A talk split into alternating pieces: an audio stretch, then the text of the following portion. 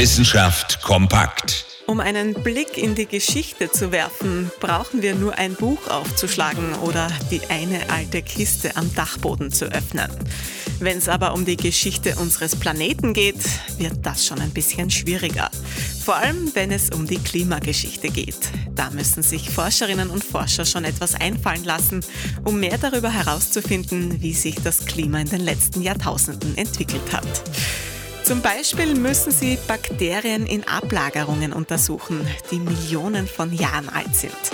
Das ist aber gar nicht so einfach. Immerhin kommt auf eine Million Teilchen im Sediment nur ein einziger Überrest eines Bakteriums. Überrest?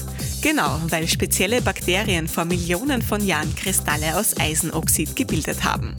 Diese Kristalle sind bis heute erhalten geblieben, aber eben sehr schwer zu finden.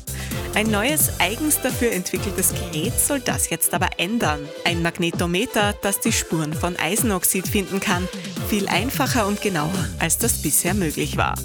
Aufwendig ist das Ganze trotzdem.